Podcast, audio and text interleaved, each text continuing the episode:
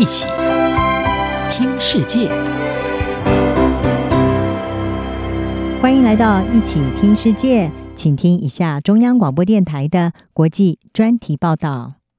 今天要和您谈的是中国大玩海外一一零，非法警察局施压异议晋升。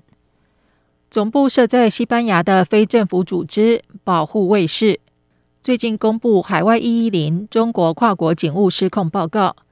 表示中国公安已在全球二十一国设置五十四个警桥事务海外服务站。这种海外一一零服务起初是为了因应海外电信诈骗案，主要分布在欧洲。由当地的中国人同乡会运作。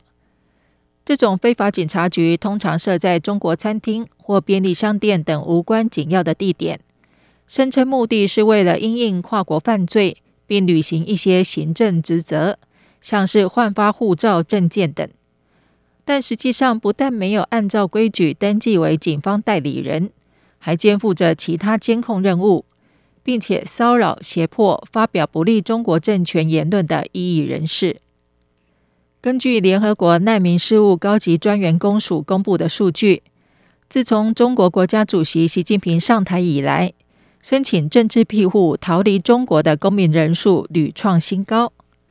总计自二零一二年习近平掌权后，九年间有超过七十三万中国人出逃海外。保护卫士指出，中国透过这些海外服务站，借此监控、恐吓、打压海外异议人士，地点遍及纽约、巴黎、伦敦、马德里、多伦多等地。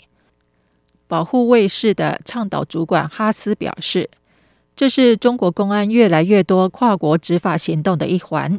以便在世界各地灌输跟中国同样的政治恐怖统治。随着中国非法警察局引发的风暴持续延烧。根据自由欧洲电台、自由电台报道，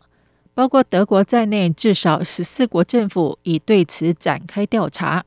荷兰与爱尔兰政府则下令中国关闭在其境内的设施。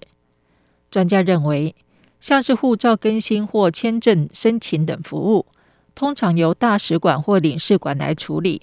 这有适用的外交规则。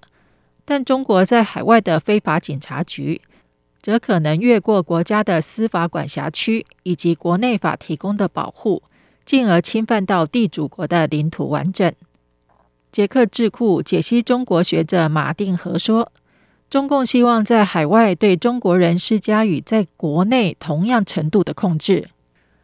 近年来，有多国政府和人权组织记录了中国跨国镇压的例子，包括将维吾尔人送回新疆的再教育营。”以及打压移居海外的中国和香港民主人士，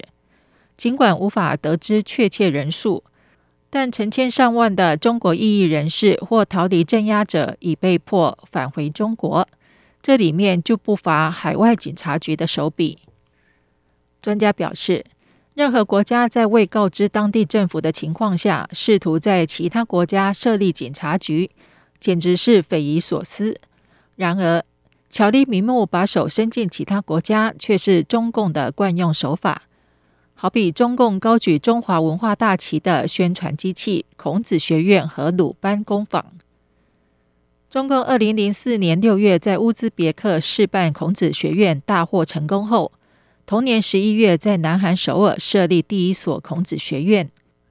然而，北卡罗来纳州立大学二零零九年因为孔子学院代表抗议。而取消了邀请西藏精神领袖达赖喇嘛到校演讲的计划，